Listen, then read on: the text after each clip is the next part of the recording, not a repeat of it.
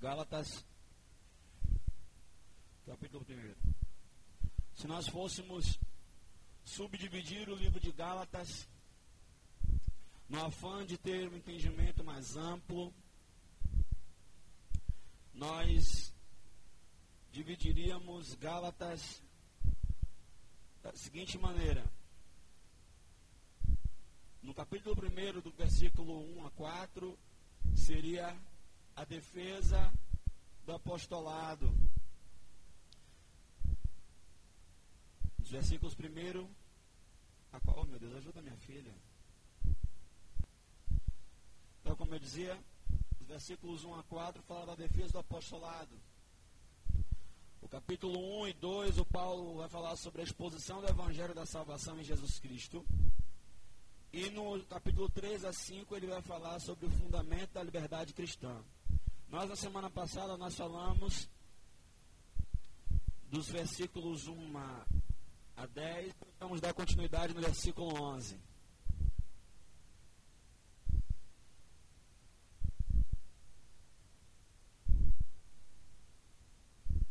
Aleluia. A gente vai fazer uma leitura um pouco extensiva, tá, irmãos? Mas eu acredito que vai ser de grande valia. Que diz: Mas faço-vos saber, irmãos, que o evangelho que por mim foi anunciado não é segundo os homens, porque não recebi nem aprendi de homem algum, mas pela revelação de Jesus Cristo. Porque já ouviste qual foi antigamente a minha conduta no judaísmo, como sobremaneira perseguia a igreja de Deus e a assolava. E na minha nação excedia em judaísmo a muitos da minha idade, sendo extremamente zeloso das tradições de meus pais. Mas quando aprove a Deus, que desde o ventre da minha mãe me separou e me chamou pela sua graça, revelar seu filho em mim, para que eu pregasse entre os gentios, não consultei carne nem sangue, nem tornei a Jerusalém a ter com os que já antes de mim eram apóstolos, mas parti para a Arábia e voltei outra vez a Damasco. Depois, passados três anos, fui a Jerusalém para ver a Pedro e fiquei com ele quinze dias. E não via nenhum outro apóstolo senão Tiago, irmão do Senhor. Ora, acerca do que vos escrevo, eis que diante de Deus testifico que não minto. Depois fui para as partes da Síria e da Cilícia, e não era conhecido de vista das igrejas da Judéia que estavam em Cristo, mas somente tinham ouvido dizer: aquele que já nos perseguiu anuncia agora a fé que antes destruía, e glorificavam a Deus a respeito de mim. Amém? Vamos dar um time aqui para a gente elucidar alguns pontos. Irmãos, aos Gálatas, o apóstolo Paulo se vê na necessidade de falar um pouco da sua biografia, coisa que ele não faz demais epístolas. Por quê? Porque Paulo estava defendendo o seu apostolado em virtude de alguns irmãos que se diziam ter sido enviados pela igreja de Jerusalém para ensinar a fé verdadeira aos gentios, pelo menos era assim que eles diziam, a fé verdadeira.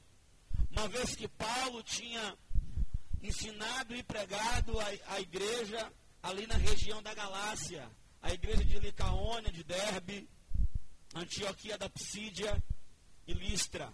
Eram quatro cidades que tinham quatro igrejas. Era que esses irmãos foram para lá, e como diz aqui o apóstolo Paulo, ah, nos versículos de número 6 e 7, eles foram perturbar a liberdade dos irmãos.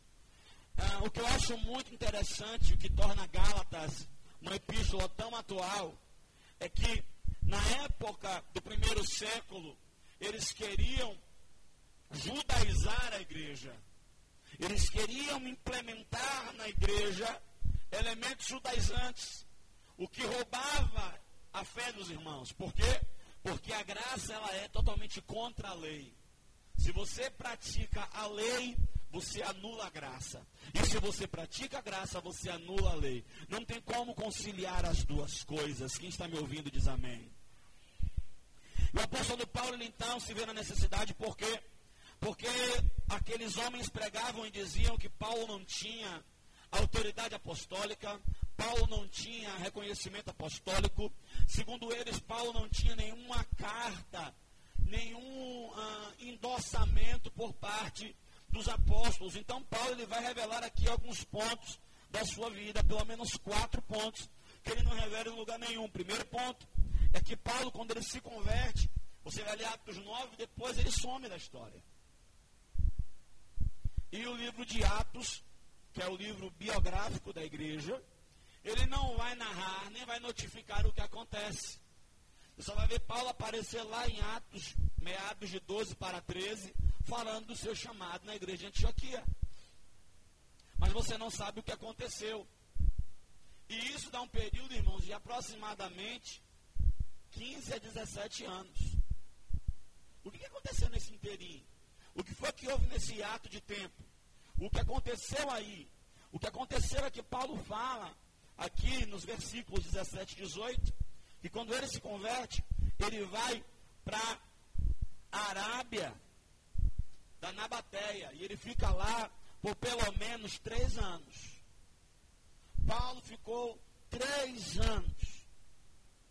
Perceba que Paulo ele não era aceito pelos judeus,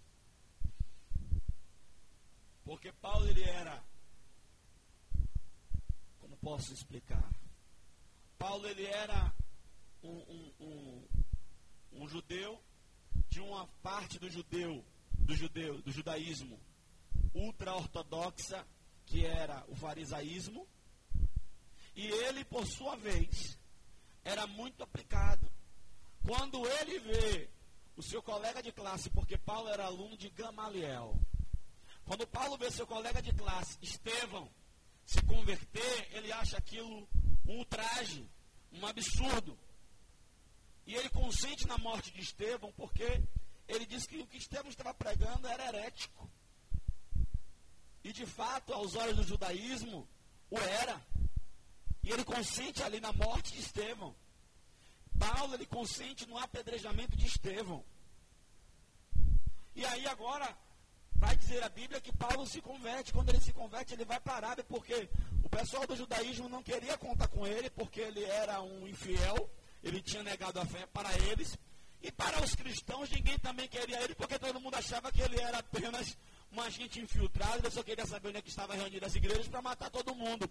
Então, nem ninguém do judaísmo queria Paulo, nem ninguém dos cristãos queria Paulo. Qual foi a alternativa de Paulo? A alternativa de Paulo foi ir para a Arábia e lá ficar três anos orando. Não, três anos. Aí alguém fala assim, tá vendo, pastor? O apóstolo Paulo fala que o evangelho que ele recebeu não foi da parte de homem. Tá bom, irmão. Se você tiver uma conversão que nem a de Paulo, foi o próprio Jesus que ganhou Paulo. Se você tiver a experiência que teve o Paulo, ele aceitou, ele teve encontro com Jesus, ficou cego, três dias jejuando, direto. Aí Ananias põe a mão sobre ele, os olhos se abrem, ele vai para a Arábia, fica lá três anos orando, e quando ele volta, ele volta com a revelação, o entendimento claro do que queria dizer o Antigo Testamento. Se você tiver uma revelação nesse nível, você também não precisa de ninguém para te ensinar mais nada. Diz um amém, pelo menos. Aleluia. E a história continua. A Bíblia fala aqui da sua visita a Pedro, depois que ele esteve na Arábia, nos versículos 18 a 19. Ele fala que depois que ele esteve na Arábia, três anos orando, ele volta e tem um encontro com Pedro. E com Pedro ele fica só 15 dias. Irmão, 15 dias dá para ensinar tudo do Evangelho? 15 dias dá para ensinar tudo que esse homem escreveu? Eu já estou há 15 anos, irmão, querendo entender tudo que esse homem escreveu e não consegui. Imagina 15 dias. Depois disso, a história vai dizer que ele faz uma viagem para participar do Concílio de Jerusalém. Tá? Conforme diz aqui no capítulo 2, versículo 1 a 10, nós vamos ler mais à frente. E o quarto ponto da história de Paulo fala do seu conflito com Pedro, que foi lá em Antioquia, em Gálatas 2, versículo 11 a 21, que a gente vai falar sobre isso. Mas vamos entender aqui alguns pontos da história de Paulo. aqui no capítulo 1, você está vendo Paulo ele defendendo o seu apostolado, explicando o que ele pregava, explicando que ele não recebeu de homem algum, que a revelação que ele recebeu não foi de carne nem sangue, que ele não consultou aos que eram apóstolos, porque de fato o que Paulo pregava estava em linha com o que Cristo ensinou. Perceba, irmãos, que Santa Ceia, Paulo ensina Santa Ceia, sem ninguém ter ensinado Santa Ceia. Ele ensina, 1 Coríntios 11, 23 em diante, fala isso. Não é para colocar, não. Tá? Paulo ele chega e fala o seguinte: Olha, irmãos, porque o que recebi do Senhor também vos ensinei. Percebe o nível de revelação que Paulo andava? Paulo ele está dizendo, e ele está apoiando o seu ensino. E ele está dizendo: Olha, eu tive com Pedro, depois eu tive com Tiago, irmão do Senhor, depois ele teve em Jerusalém. Então, mas ele não foi lá para pedir autorização a ninguém. Ele foi apenas explicar o que ele pregava, porque os apóstolos ficaram parados em Jerusalém, enquanto que Paulo saiu sozinho para evangelizar todo o mundo conhecido. A Galácia fica na região hoje, onde seria a França. Quem está entendendo? Então, queridos, Paulo, ele saiu propagando o evangelho sobre todo o território romano. Sozinho. Então, o que Paulo ele vai conversar com os apóstolos é a liberdade que ele pregava, porque a igreja do primeiro século, pelo menos a de Jerusalém, ainda era judaizante. Eles ainda guardavam alguns costumes, ainda praticavam algumas festas. Já Paulo, mesmo sendo judeu, ele entendeu que em Cristo não há nem grego, nem judeu, nem bárbaro, nem cita, nem homem e nem mulher. Amém. E Paulo ele vai chegar, irmãos, e vai começar a esclarecer esses pontos aqui que nós lemos. Tá bom? Amém? Glória a Deus. Então Paulo dá aqui a sua biografia, a sua história. E, irmãos, eu vou falar uma coisa. Um homem sem história, ele não é ninguém. Tudo tem uma história. Ah, pastor, eu entendi isso da palavra. Entendeu como? Leu quem? Ouviu que fonte? E Paulo estava dizendo aqui a fonte de onde ele recebeu aquilo que ele estava pregando. Irmãos, nós temos que nos preocupar não só com o que nós dizemos, nem só com o que ouvimos, mas muito mais a origem daquilo que nós estamos dizendo e a origem daquilo que nós ouvimos. Nós temos que saber qual é a fonte. Por quê? Porque, irmãos, eu vou falar uma coisa. Se a fonte é genuína e a fonte é Deus, todo mundo pode se voltar contra você. Você permanece firme naquilo que você recebeu. E o apóstolo agora ele vai chegar aqui no capítulo 2. Vamos comigo aí, vamos ler mais um pouquinho de Bíblia, vamos lá. Que diz assim: depois de 14 anos, subiu outra vez a Jerusalém com Barnabé, levando também Tito. Deixa eu só explicar aqui. Quando é que isso acontece aqui, pastor? Isso aqui acontece. Paulo já está 17 anos de ministério, tá vendo? Três na Arábia, 14. E ele sobe com quem? Seu filho na fé? Tito. Tito era grego. Ele sobe com Tito para Jerusalém. Para quê? Para o que nós chamamos de o Concílio de Jerusalém. Está em Atos capítulo 15. Ele vai com Tito para lá. E chega lá, o couro come. Mas vamos voltar aqui. Versículo 2. Subi por uma revelação. E lhes expus o evangelho que prego entre os gentios. E particularmente aos que estavam em estima. Para que de maneira alguma não corresse ou não tivesse corrido em vão. Mas nem ainda Tito, que estava comigo sendo grego, foi constrangido a circuncidar-se. E isto por causa dos falsos irmãos que se intrometeram secretamente e entraram a espiar a nossa liberdade, que temos em Cristo Jesus, para nos porem em servidão. Meu Deus do céu, quanto vento. Aos quais nem ainda por uma hora cedemos com, suje com suje sujeição, para que a verdade do Evangelho permanecesse entre vós. E quando aqueles que pareciam ser alguma coisa, quais, meu Deus, tenham sido no outro tempo, não se me dá.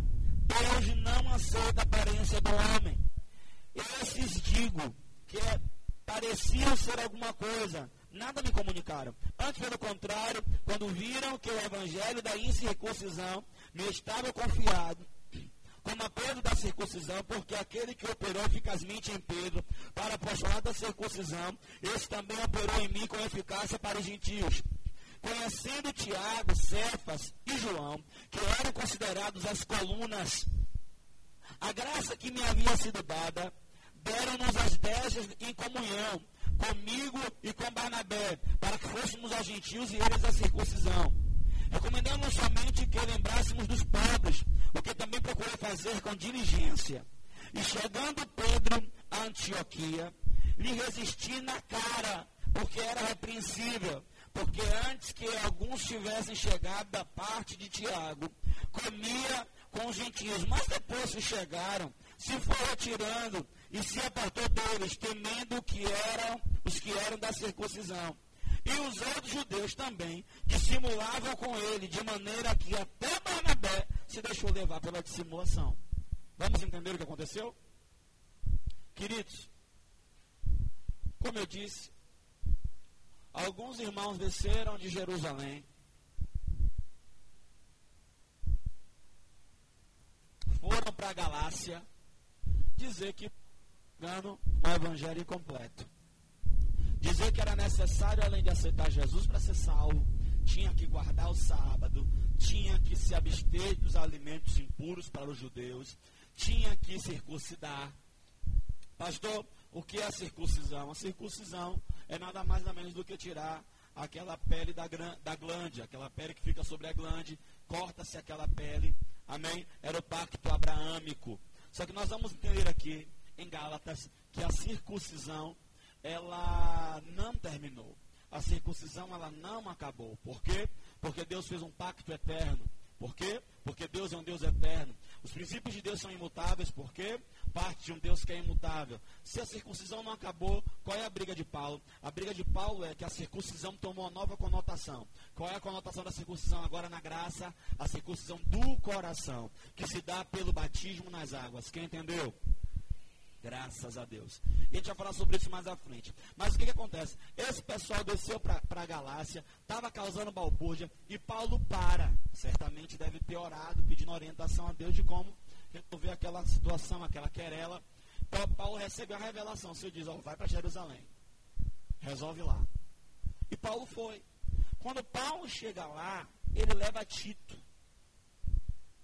E ninguém em Jerusalém estava insistindo na circuncisão de Tito. Pelo contrário, e Paulo vai expor em Jerusalém o que estava sendo pregado. E quando Paulo expõe em Jerusalém, Paulo diz aqui, ó, porque alguns falsos irmãos se intrometeram no meio de vós para espiar a nossa liberdade. Nós fomos para o monte e a nossa irmã Yane, ela é muito livre. E lá no monte Tayane, lá na liberdade dela, Tadinho. E ela foi abordada. E o pessoal começou a achar que Anne era. Não era crente. Era meio crente. A irmã tinha estilo rock and roll.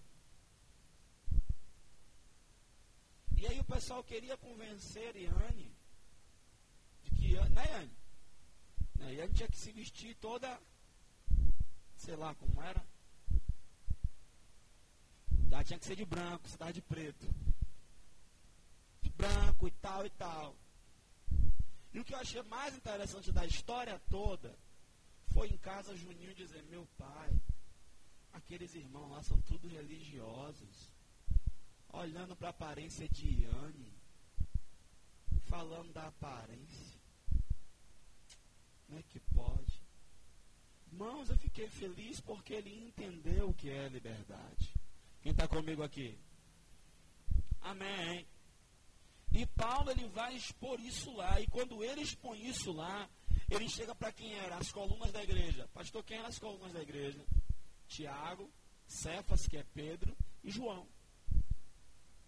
E lá no concílio de Jerusalém, se você ler Atos capítulo 15, você vai ver a discussão.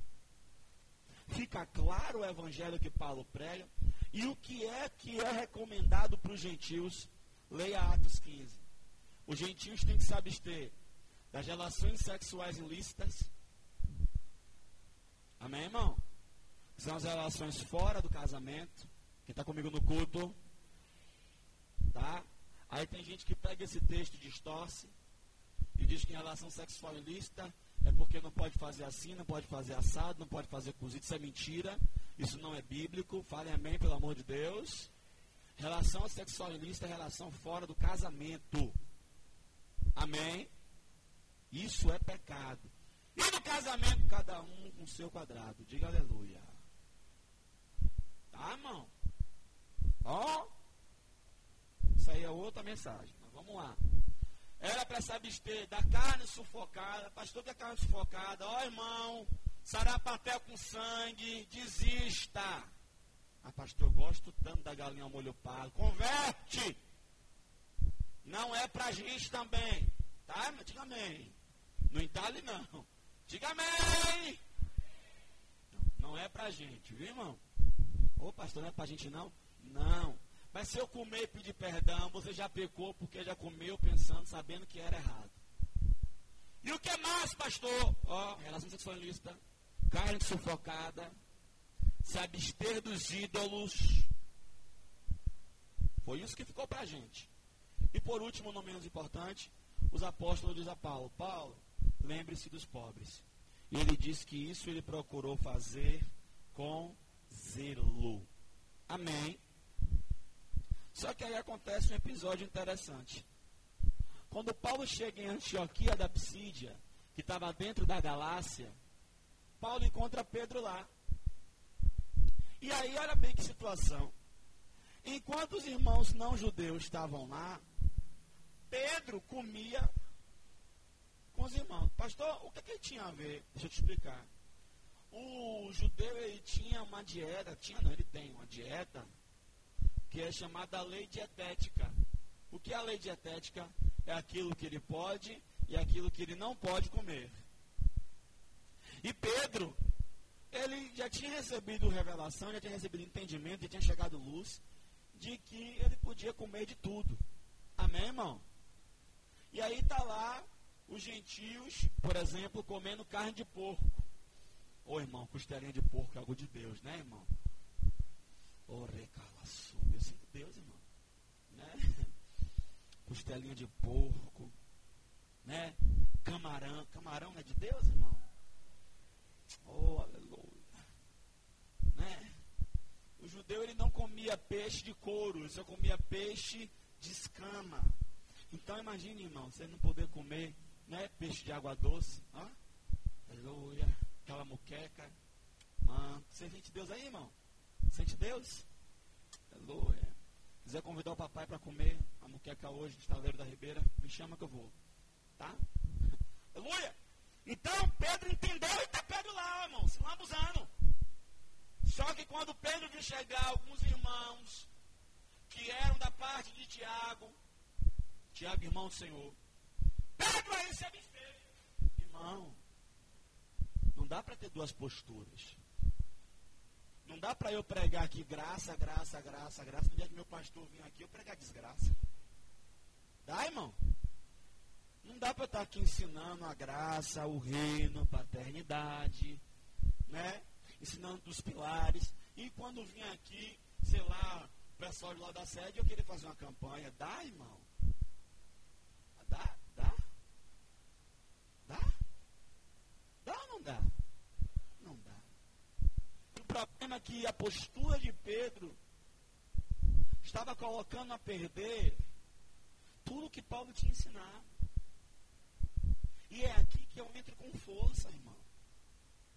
A postura de um líder a postura de alguém que está em proeminência, a postura de alguém que exerce liderança na igreja, tem que ser irrepreensível. Por quê? Porque ele pode botar a perder todo o ensino. E não pode ficar nada entre o povo e a mensagem. Se tem alguma coisa que pode a mensagem, compromete a mensagem.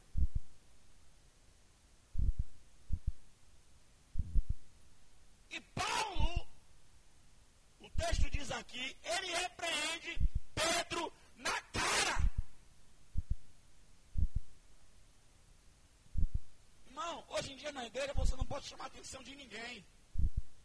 Quer dizer, você, eu posso. Não vou deixar de falar a verdade, irmão. Com muito amor, com muito carinho. Mas você vai tomar murro no olho. E se um olho já estiver inchado, eu dou no outro. Querido, é sério. A postura de Pedro era a postura, irmão, ridícula.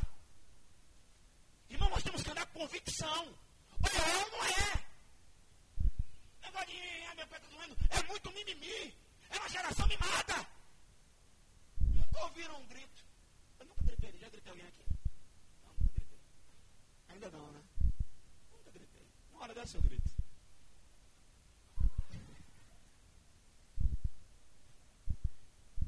Que você não pode chamar atenção. E a pessoa está andando de qualquer jeito. A postura da pessoa não condiz com a verdade do evangelho que está sendo ensinado. E a gente tem que deixar, deixar onde, irmão? Olha a postura de Paulo com Pedro. Irmão, Pedro era mais velho que Paulo. Pedro estava mais tempo do que Paulo na fé. E o que eu acho interessante é que as maiores meninices vêm dos mais velhos. Como é que Paulo trata Pedro na cara? E outra, Paulo chama Barnabé de discipulado. Irmão, Paulo deixou escrito aqui. E você sabe que a carta aos Gálatas não é uma carta para uma igreja só. Eu já falei que a Galácia era uma região com quatro igrejas. Essa carta aqui e a rota A. Ela era lida geralmente num culto para que todo mundo ouvisse. Imagine aí, estou lá de Derbe. E ele lê lá. E eu, quando cheguei na Antioquia, achei, que, achei Pedro irrepreensível e ele repreendi na cara. E até Barnabé se deixou levar pela dissimulação dele. Barnabé abriu as igrejas de lá da Galácia. Foi na primeira viagem missionária de Paulo, junto com Paulo. O povo respeitava o apóstolo Barnabé na mesma intensidade e proporção que respeitava o apostolado de Paulo. Sabe o que a Bíblia diz? A Bíblia diz que aqueles que exercem liderança devem ser repreendidos na presença de todos, para que sirvam de exemplo. Mas se você repreende o irmão, em particular o irmão pede para sair da igreja, imagine se você chega aqui, irmão. Pastor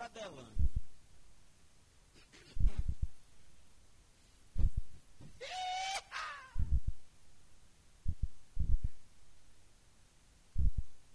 que eu acho legal na maturidade de Pedro é que depois você vai ler Pedro, e Pedro diz em 2 Pedro que os escritos de Paulo, ele fala sobre Paulo, ele fala que os escritos de Paulo eram muito e tinha alguns pontos que eram difíceis de entender. Pedro não ficou magoadinho com Paulo. Pedro não ficou machucadinho com Paulo. Pedro não ficou dodói com Paulo. Pedro recebeu a repreensão da parte de Paulo. Sabe por quê, irmãos? Isso não tornava Paulo mais apóstolo do que Pedro, nem Pedro menos apóstolo do que Paulo. Irmãos, a gente tem que entender uma coisa.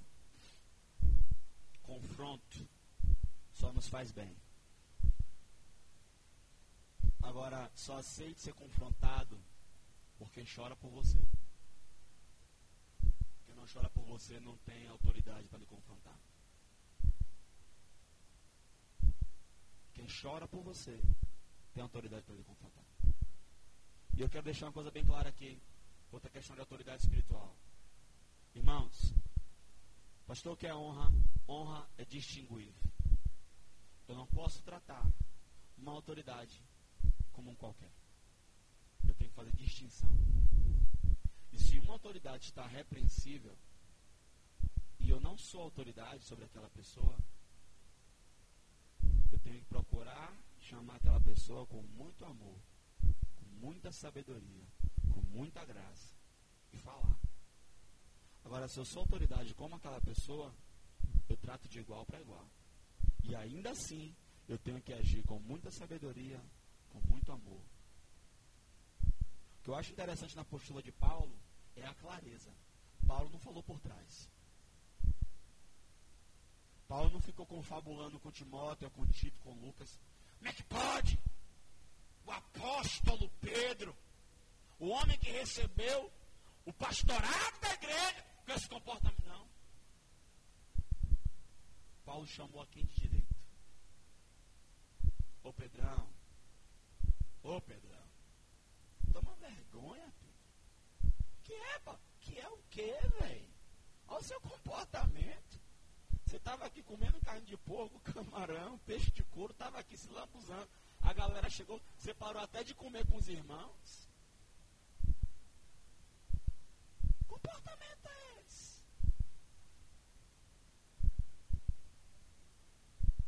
Você está aqui ouvindo graça, paternidade, reino. Aí você sai daqui, vai pra... Como é isso? O negócio é esse, velho. E Paulo, ele tampa o Paulo em Barnabé, irmão. Ou seja, Paulo estava mostrando para a igreja, olha esse comportamento errado aí. Não cabia a Pedro e não cabe a vocês. Queridos, eu vou falar uma coisa para vocês. Nada pode ficar entre a mensagem e o ouvinte. Estou dizendo que nada. Sabe, irmãos, nós estamos vivendo um tempo em que hoje em dia não é a liberdade que estão querendo nos tirar. Porque naquela época queriam tirar a liberdade dos irmãos. Hoje em dia, o que querem implementar é a libertinagem. É a teoria do pode tudo. É a teoria do que é que tem. É a teoria do não tem nada não. É a, é a teoria do sim, isso vai fazer perder minha salvação. Irmãos, nós temos que ter clareza e postura e certeza do que nós cremos. Porque a pessoa está aqui, ó, ouvindo a palavra, recebendo a palavra, acompanhando versículo por versículo, ponto a ponto. Aí vem um louco e diz, não, você pode fazer. Aí a pessoa entende que aquilo é verdade. Imagine, irmãos, sendo que a Bíblia diz que eu não posso, nesse livro mesmo, se utilizar da minha liberdade para dar ocasião à carne. Eu sou livre, você é livre. Mas você não é nenhum libertino. E Paulo ele aborda aqui nesse livro a responsabilidade da liberdade. Como é que eu sou livre, irmão? Quer dizer, eu sou solteiro? Viu, irmão solteiro? Digam, digam amém, solteiros. Fale amém. Pronto. Eu sou livre. Aí hoje eu saio, conheço a menina, dou um beijinho, paquero. Está fazendo frio, né, Bill? Eu sou livre, amém? Oxê, diminuiu amém? Não fala amém. Fala amém. Aí na outra semana eu saio com outra irmãzinha bonitinha de mamãe, meu Deus do céu, e de novo. E depois, outra vez, e novamente, irmão, isso é descaração, isso é demônio já. Já existe prostituição, é capeta. Não venha me dizer que isso é liberdade. Como um bocado que tem por aí. Você sabe o que é defraudação? Defraudação é você gerar no outro uma expectativa que você não pode suprir. E tem um bocado de defraudador. Tô aqui, ó, Adelane. Você é linda, mãe. Oh, eu sou tão apaixonado por você, Dai. Dá um beijo pra mim, dá. Dá um beijinho. Você não é dura assim, dá? Dá, dá, dá, dá, vai, vai. Dá um beijinho, vai, vai, vai. vai. Ó, aí eu tô aqui com a Delane no zap, tô com mais cinco. O nome disso? Descaração, o nome disso. O nome disso é murro no olho. O nome disso é falta de decoro. O nome disso é falta de libertação. É falta de intimidade com Cristo. Certamente não anda nos pilares um desgraçado desse pastor, que extremo. Que extremo porque não é você que está sendo enganada. Porque no olho dos outros arde, não não. Eu não posso usar a liberdade, eu vou dar fazer uma carne. Não posso. Você que é crente e tem um, cara lá da igreja, da empresa, do trabalho, do raio que o parta, que não é crente, que está lhe cantando, você não pode nem dar risada para ele. Ai, pastor, que extremo não é extremo, é Bíblia.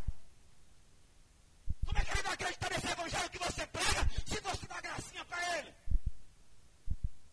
Como é que cabe? O cara é crente e fica lá de gracinha com a menina do, do, do, do administrativo. Deixa os dentes, irmão. Amém. Eu não posso usar da minha liberdade para dar ocasião à carne. Imagina, irmão. Eu, sou, eu sou sou não sou livre, irmão. Eu sou ou não sou livre? Imagina, irmão, eu botar tênis, colocar sunga, eu vou correr.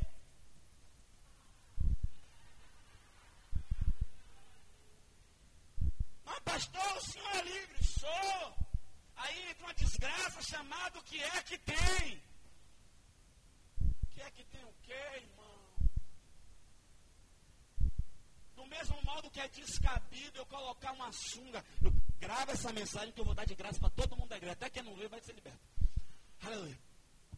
Como é que é descabido fazer isso? Do mesma forma, irmão. Você tem que se olhar para vir para a igreja. Fala amém.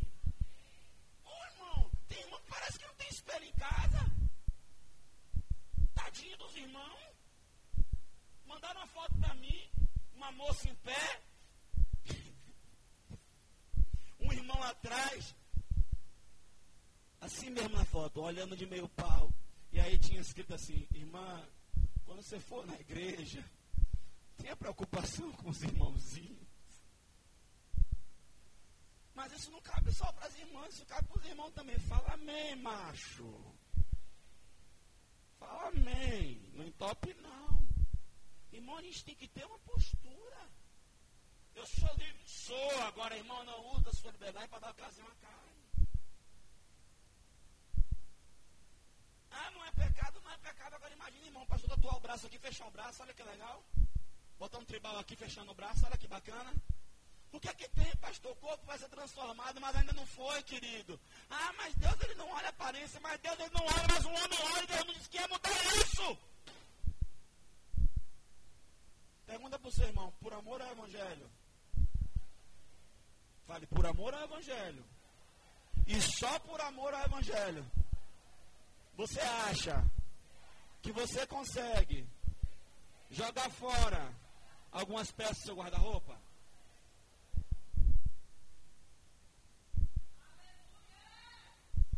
Não, pastor, é porque agora está no inverno, o verão está vindo, né, irmã? Fala amém agora as irmãs. Verão está vindo, eu amo praia, eu gosto de água, mas imagina, as irmãs que usavam aquele, como é que fala? Ô oh, mãe, no nome de Jesus, faça isso não. Aí, Felipe, a irmã vai para a praia, fica lá que nem aqueles frangos de padaria, ó, tostando lá, ó, e vira, e vira. Aí vem com a marquinha pro culto e bota um diabo numa tomara que caia.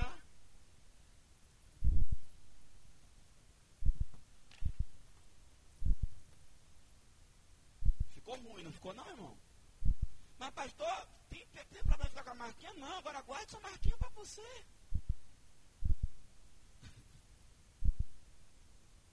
Quem está na igreja ainda?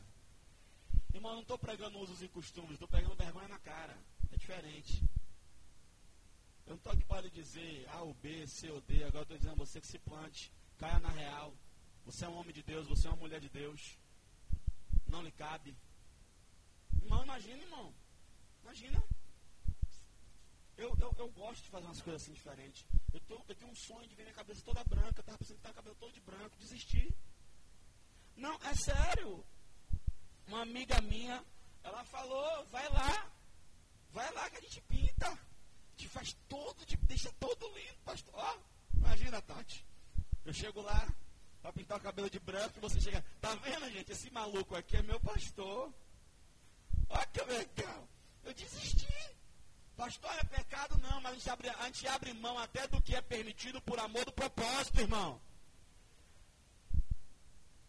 Agora tá, tá como é tá, fantasy, né? As cores. Pinta o cabelo de azul, de roxo. Não nada contra não, irmão. Pode pintar, quem não pode sou eu. Tem gente que pinta as pontas do cabelo de loiro.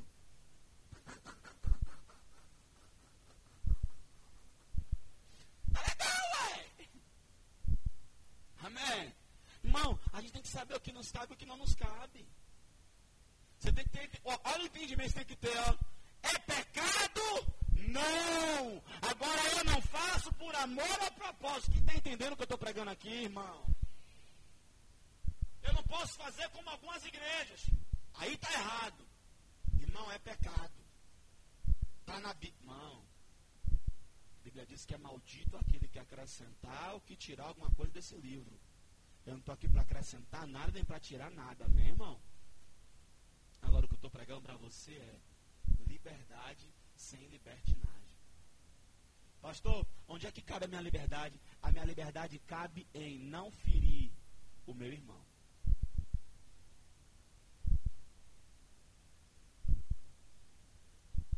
Minha liberdade cabe dentro desse espaço. Porque se a minha liberdade vai fazer um irmão que é fraco pecar, é melhor que eu não faça. Quem está entendendo? Agora também eu quero colocar um ponto aqui. Sabe, irmãos? Nós aqui nessa casa pregamos muito o fato de você ter intimidade com o Senhor. E é mais do que fato que quando você gera intimidade com o Senhor, o Senhor começa a falar algumas coisas para você. Tá? Quem entendeu? Como uma pastora amiga minha. Ela ela era que vaidade não é um pecado, tá, irmão? Tudo é vaidade. Amém? Se arrumar é vaidade. Não se arrumar também é. Por incrível que pareça, mas é. Tudo, ó, tudo é vaidade. O dia que você acorda lá inspirado, inspirado e sai de casa deslumbrante, é vaidade. O dia que você sai de casa, pega a primeira calça, a primeira camisa, é vaidade também. Tudo é vaidade. Agora, essa pastora amiga minha, ela tinha um problema sério porque ela era muito vaidosa devido ao passado que ela teve. E o Senhor libertou mesmo, de fato. A mulher foi liberta. Mas ela tinha um apego por maquiagem. Devido ao que o Senhor tinha, enfim, sem detalhes, mas ela tinha esse apego. Ela não saía para comprar pão sem se maquiar. Ela já andava com kit de emergência na bolsa, que qualquer hora ela precisasse retocar a maquiagem. Irmão, é pecado, irmão, isso? Não, até aí tudo bem. Um dia ela lá em intimidade com o Senhor, orando, o Espírito Santo falou com ela, filha, eu quero que você abra a mão aí da maquiagem.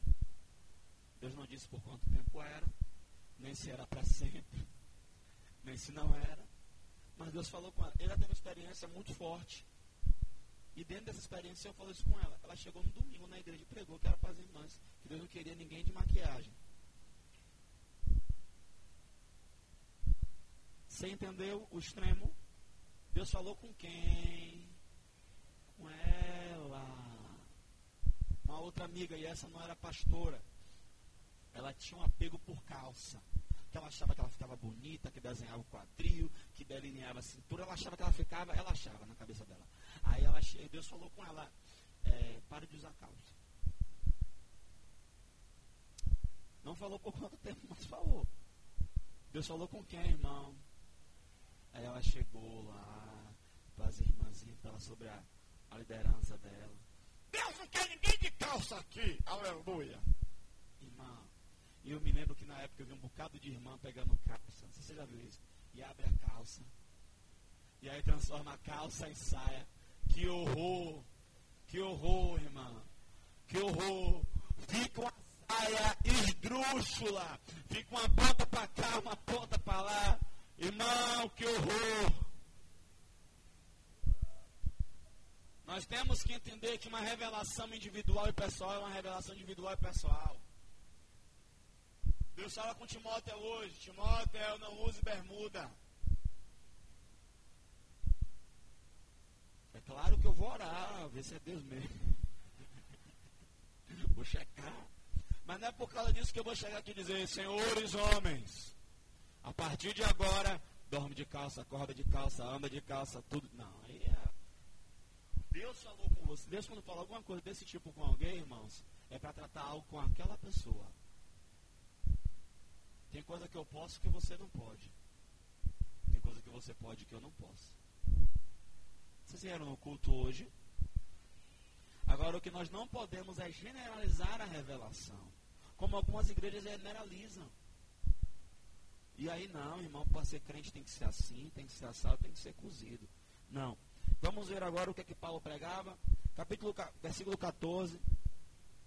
Vamos agora entrar na questão aí da justificação pela fé em Cristo Jesus. Vamos lá.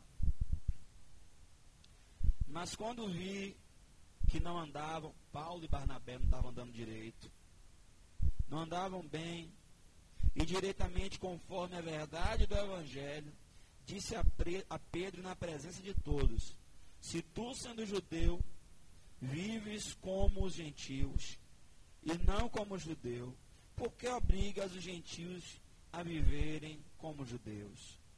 Nós somos judeus, ou seja, Paulo e Pedro, por natureza, e não pecadores entre os gentios sabendo que o homem não é justificado pelas obras da lei, mas pela fé em Jesus Cristo.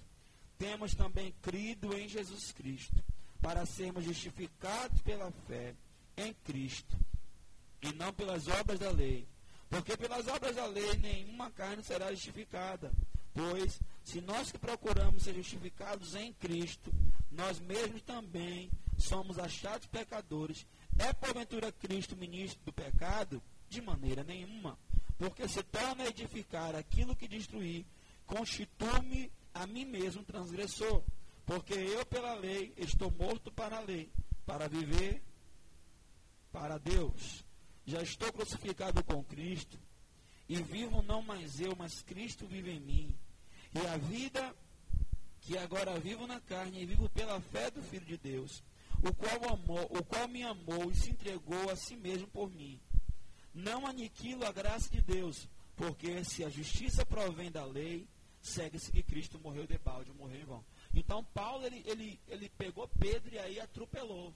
Ô Pedro, se nós somos judeus e, vo, e você está andando dessa forma, por que, que você quer judaizar o gentio? Não cabe a você, Pedro. Não é dessa maneira. E Paulo vem aqui explicando, irmãos, e o versículo de número 16 é a espinha dorsal de Gálatas. Ele fala e deixa bem claro aqui, ó, a nossa posição, que é justificados em Cristo, não pela lei, mas pela fé. Amém? E Paulo deixa aqui esse versículo 20 de Gálatas, capítulo 2, que isso deveria ser lema da vida de todo crente. Porque eu estou crucificado para o mundo, e não vivo mais eu, mas Cristo vive em mim. Olhe para mim, por gentileza, me dê sua atenção de presente. Você não foi chamado por Deus para ser feliz. Tem gente que está usando a Bíblia. Ah, Deus quer que você seja feliz. Não! Deus quer que você seja Cristo na terra. Qual foi a felicidade que Jesus teve de ir para o Getsemane? Qual foi a felicidade que ele teve de ser traído, de ser negado, de ser cuspido, ignorado? Qual foi a felicidade que ele teve de ir para a cruz? Porque vive pregando a teologia da história do final feliz. Essa geração que foi alimentada pela Disney. Toda a história tem final feliz. O Brasil todo estava orando pelo filho da Ângela. Eu estava observando a história. O menino morreu. E aí alguns idiotas da teologia chamada teologia reformada, alguns idiotas começaram a, a discriminar os irmãos da palavra da fé que são pentecostais. E começou uma guerra. Aí, ó, não estavam determinando, não estavam declarando, não estavam orando. O menino morreu. E os irmãos da, da, da teologia da fé, os pentecostais, brigando com os da teologia reformada. Irmão, desde quando na Bíblia morrer é algo ruim? Desde quando na palavra foi ensinado que um crente não vai morrer, vai ficar para semente? E desde quando foi ensinado para nós que morrer era ruim? Palavras de Paulo: viver é Cristo, morrer é lucro. Se eu morrer, eu não sei você, eu garanto por mim. Se eu morrer agora, irmão, eu vou feliz. Mas pastor, o senhor tem dois filhos. Oxe, marido de viúva é o Senhor e pai de órfãos é o Senhor. Vai cuidar melhor do que eu.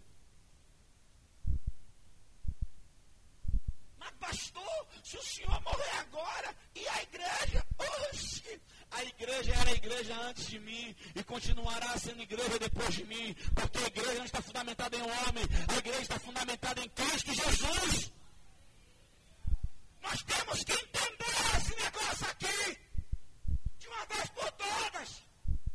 Ah, pastor, se seu carro for roubado, sim, irmão, for roubado, eu compro outro. Mas e os anjos de Deus? Sei lá, irmão, onde dormiu? Sei lá. Irmão, que fé é essa? Se o irmão aqui na igreja morrer, oh, o irmão morreu. Aí tem uns irmãos que ainda ficou postando, não podemos anular a regra pela exceção. Irmão, isso é ridículo. O menino morreu, está no céu, está melhor que a gente, irmão. Eu quero mesmo que vocês tudo morra para o mundo. Aleluia. Irmão, se eu morrer para o mundo, irmão, que prazer eu tenho nessa vida. Se Jesus chegar para você aqui agora, posso te deixar aí na terra aí ou posso te levar? Vem em mim. Como não? Aí tem crente que fica com a conversa ridícula. Mas, pastor, e todas as promessas. Irmão, eu estou trocando tudo para ir para o céu. Eu tenho um papel aqui na terra. Eu não estou orando para ir para o céu. Eu tenho um papel aqui na terra. Eu sou a igreja de reino. E a igreja do reino trabalha pela transformação da terra.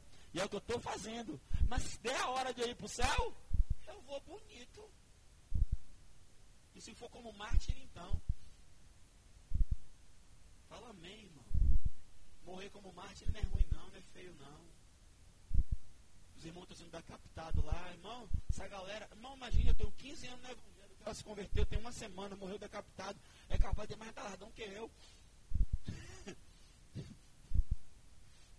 e aí, Lu? Não está aqui, irmão. A gente tem que entender nosso lugar em Deus. Amém. Pastor, no versículo 14, Paulo disse que ele viu que eles não estavam andando diretamente. Se você puder marcar, sua religião permitir, tá? Marca aí, ó. Essa parte do texto aqui, ó.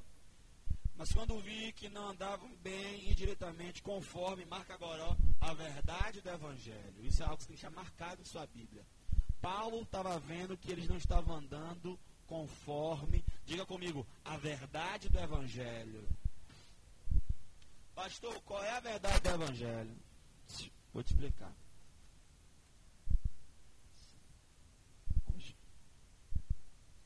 Irmão, qual é a verdade do Evangelho? A verdade do Evangelho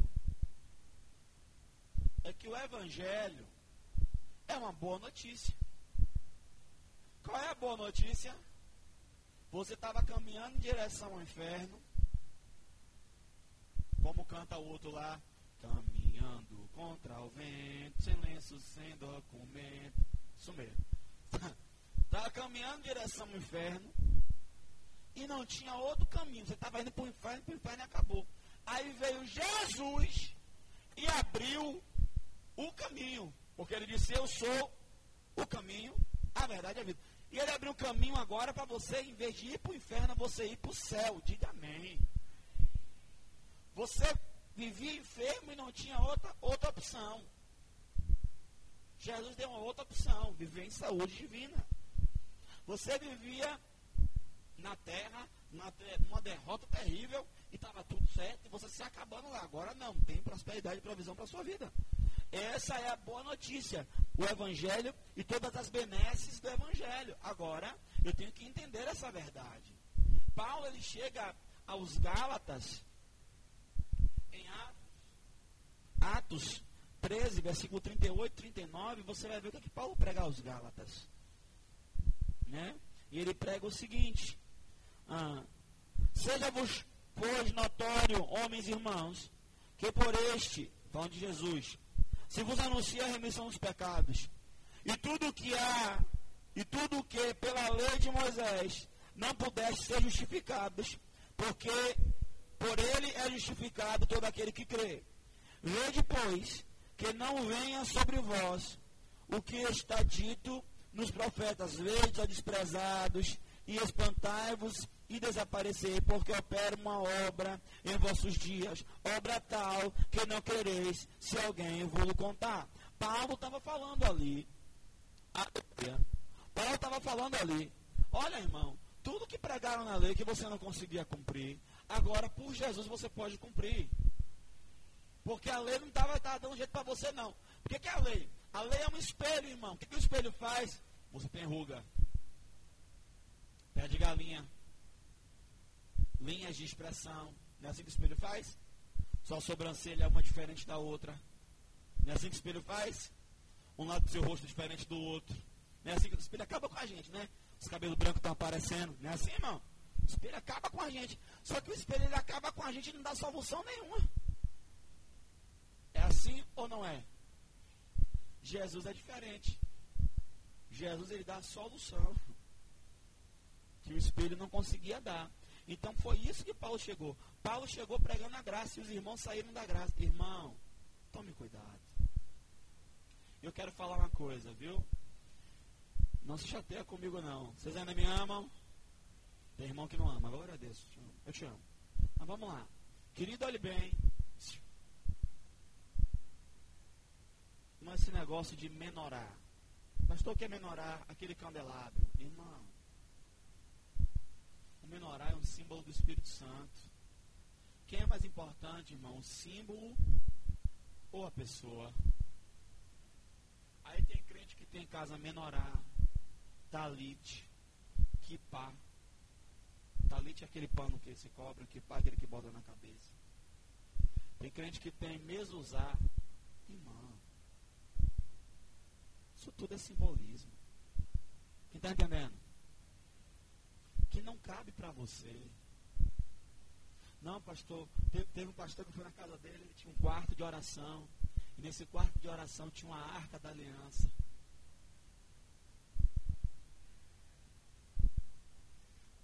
Me bota em cada um, irmão. Arca da aliança. E os pense nos anjos feios, irmão. Uns anjos horríveis. Tinha uma arca, tinha um menorá, com as velhinhas tudo acesa Aí tinha um negócio assim com incenso assim do lado, do outro. Eu falei, irmão, que é isso? Ele, não, é que Deus me deu uma revelação para eu montar aqui o lugar santo e o lugar santíssimo. Está faltando a mesa de pães, está faltando a ser de tijolo, de tecido, porque era tabernáculo. Aí ele começou a rir comigo, irmão. Pelo amor de Deus. Então Paulo pregava a graça e não a lei. Irmão, na graça não é necessário guardar a lei. Veja o que diz Efésios capítulo 2.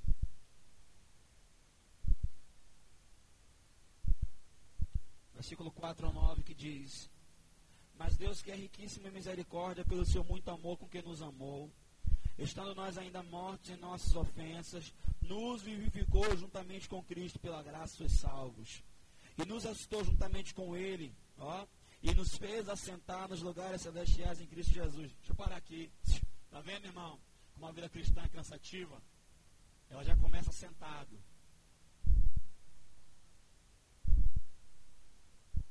Estava morto, estava todo mundo morto. Jesus nos vivificou, nos ressuscitou e nos colocou assentado com Ele nos lugares celestiais. Fala amém. Ó, para quê? Versículo 7. Para nos mostrar nos séculos vindouros as abundantes riquezas da sua graça pela sua benignidade para conosco em Cristo Jesus. Está vendo, irmão? Deus ele queria colocar você sentado com ele para te mostrar a abundante pobreza, né? Isso está aí? A abundante miséria, é isso que está aí? Está vendo, irmão? Eu não consigo pregar outra coisa senão prosperidade. Está na Bíblia, irmão. Toma posse desse negócio, querido. Entra nesse lugar em Deus, desfruta do que Ele tem para você. Fala para o teu irmão, pega! Aleluia! Ó, versículo 8. Porque pela graça sois salvos por meio da fé. Isso não vem de vós, é dom de Deus. Não vem das obras para que ninguém se glorie, porque somos feitura sua, criados em Cristo Jesus, para as boas obras, as quais Deus preparou para que nós andássemos nela. Está vendo, irmão? Olhe para mim agora. Tem gente que quer nos julgar pelos dias. Tem que guardar o dia. Irmão, ninguém pode nos julgar pelo dia. Não tem obra aqui. É graça. Você vê lá Deuteronômio 28, ó. Ó como está escrito, ó. Deuteronômio 28. Se hoje ouvires a voz do Senhor teu Deus, e se atentares para guardar tudo quanto ele vos disser, se, ó, aí então serás. Ou seja, tem uma condicional, não tem uma condicional? Qual é a condicional que tem na graça? Nenhuma. A condição da graça é crer.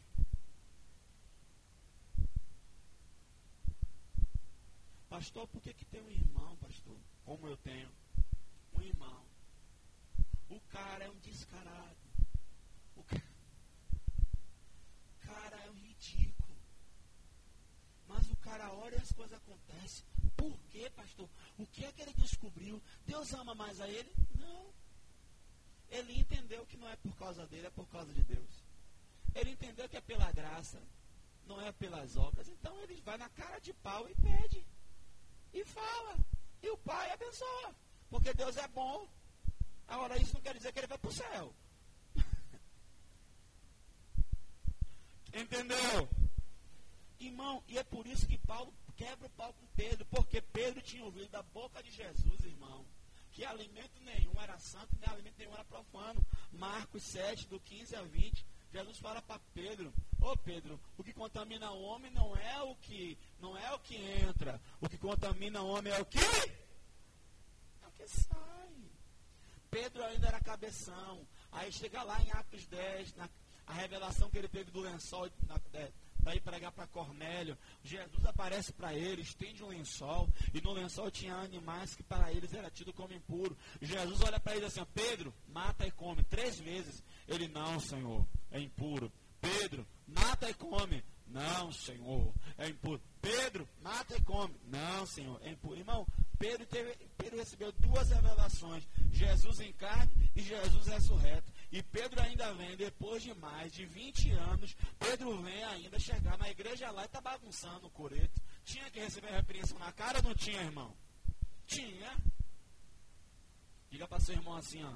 Meu irmão, se você, em alguma área, estiver como Pedro, Deus vai levantar um Paulo. Diga, Deus vai levantar um Paulo. Mas você vê que a sonoridade é Deus vai mandar um Paulo também, né? Vai dar um Paulo. Aleluia. Amém, querido? Irmão, a, a, o que nós temos que entender é que o que nos restou da lei é o amor. Né? Lucas 18, 31 corrobora isso. Atos 13, 29 mostra isso. Lucas 24, 44 mostra isso. Por quê, pastor? Porque uma nova lei, ou melhor, um novo sacerdote significa uma nova lei. Hebreus 7, 11 a 12, você vai ver isso. Tendo um novo sacerdote, muda-se a lei. Irmão, o que nós temos que entender é que Romanos 10, versículo 4 diz: Porque o fim da lei é Cristo para a justiça de todo aquele que crê. Amém? E o cumprimento da lei é o amor. Esse é o cumprimento da lei. Pastor, eu quero cumprir a lei. Ame. Romanos 13, versículo 10. João 13, versículo 34. Mateus 5, versículo 43 e 44. Tá? Queridos, é isso que nos fica claro. E é isso que nos tem que ficar claro. Ah, pastor, mas o irmão lá sei da onde disse que. É, eu vou falar algo bem esdrúxulo. Que as irmãs não podem alisar o cabelo. Vou contar uma história para vocês. Há, há cinco anos atrás, Deus me levou numa igreja muito grande, inclusive, lá em Cajazeiras. E a igreja, queridos, era do manto, do panto, do canto do refly a igreja, querido, toda vez que eu, eu ia, eles gostavam muito de me convidar. E eu pregava do mesmo jeito que eu prego aqui, queridos. Eu não mudo a mensagem. Não muda a mensagem. A mensagem é a mesma. E aí, eu me lembro que eu chegava lá e tinha alguém no louvor. Quando eu voltava, eu já não estava mais aquela pessoa no louvor. Aí começou muito curioso, vocês sabem disso. já para a autoridade da igreja perguntava, é, cadê irmã? Então, tem disciplina.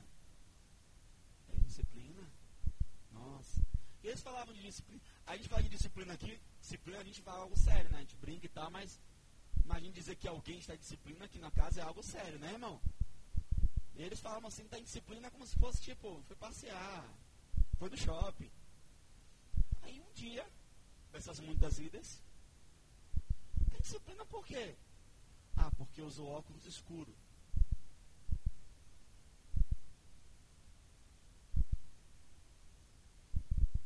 Tem alguma base Não, é porque o nosso apóstolo recebeu uma revelação de que óculos escuros não é de Deus.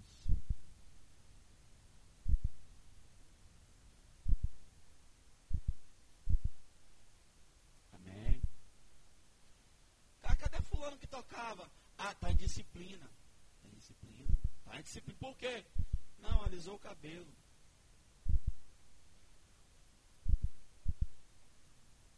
Teve uma outra que ficou em disciplina porque depilou a perna. Irmão, eu não estou inventando. Irmão, pastor aqui é testemunha que diante de Deus fala a verdade, não minto. Quando a pastora foi comigo lá, irmãos,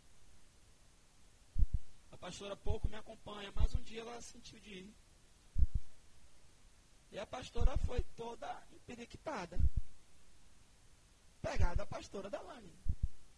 Foi logo, foi de calça. Foi logo para acabar com tudo, foi de calça. E aí ela desceu do carro, toda bonita, de salto. Ninguém usa salto na igreja. Ah, minha filha, descalço, porque a terra é terra santa.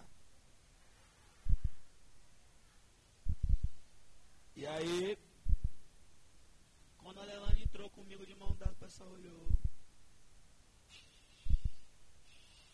Eu imagino, né? Como é que pode um homem de Deus com uma mulher dessa, ó. E aí eu chamei a liderança da igreja, falei, vamos ter uma conversa aqui sobre liberdade cristã?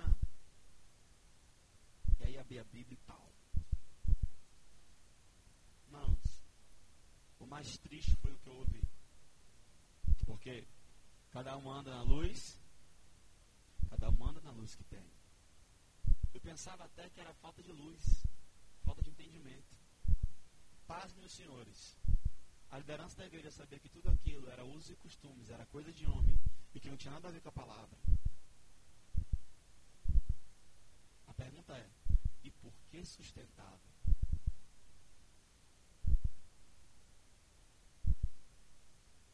Eu comecei a orar, irmãos. E aí eu comecei a mudar o teor da mensagem. Toda vez que eu ia lá agora eu pregava a vida do Espírito. Porque, irmão, se tem uma coisa que é libertadora é a vida no Espírito. Você começa a orar, você começa a entrar em Deus, o Senhor começa a trazer luz para a sua vida. Eu comecei a, pregar a vida no Espírito, entrar no quarto, a orar. E toda vez que eu ia ler, eu orava no Espírito Santo. Toda vez. Podia pregar o que fosse. Podia pregar sobre é, oferta. Eu orava o batismo do Espírito Santo. E aí comecei, comecei. Começou a chegar luz na igreja. Comecei a orar pelas, pelas autoridades daquela igreja. Graças a Deus que chegou luz. O apóstolo fez uma viagem acho que foi para a Colômbia, foi para o México. E nessa viagem Deus falou muito ao coração dele. E aí, graças a Deus, acabou com isso, tirou os usos e costumes da igreja. E aí agora também, a gente fica feliz, né, irmão? E aí o bom disso tudo é que aqueles irmãos que estavam lá em obediência, porque se você está em um lugar e a linguagem que é ensinada é aquela, tem que seguir aquilo que está sendo ensinado lá. Se você não sente paz com o que está sendo ensinado, peça para sair. Amém. Mas o, o que mais me deixou assim de cabeça virada, isso já tem já três anos, e eu estou orando agora para entender essa outra parte, é que alguns irmãos saíram da igreja porque disseram que o apóstolo perdeu a visão. Porque permitia as irmãs fazer o cabelo, os irmãos usar bermuda, as irmãs usarem calça, é porta larga, e a igreja está saindo da visão e está indo para o inferno agora. E aí vários, vários irmãos saíram da igreja. Vocês conseguem entender alguma coisa, gente?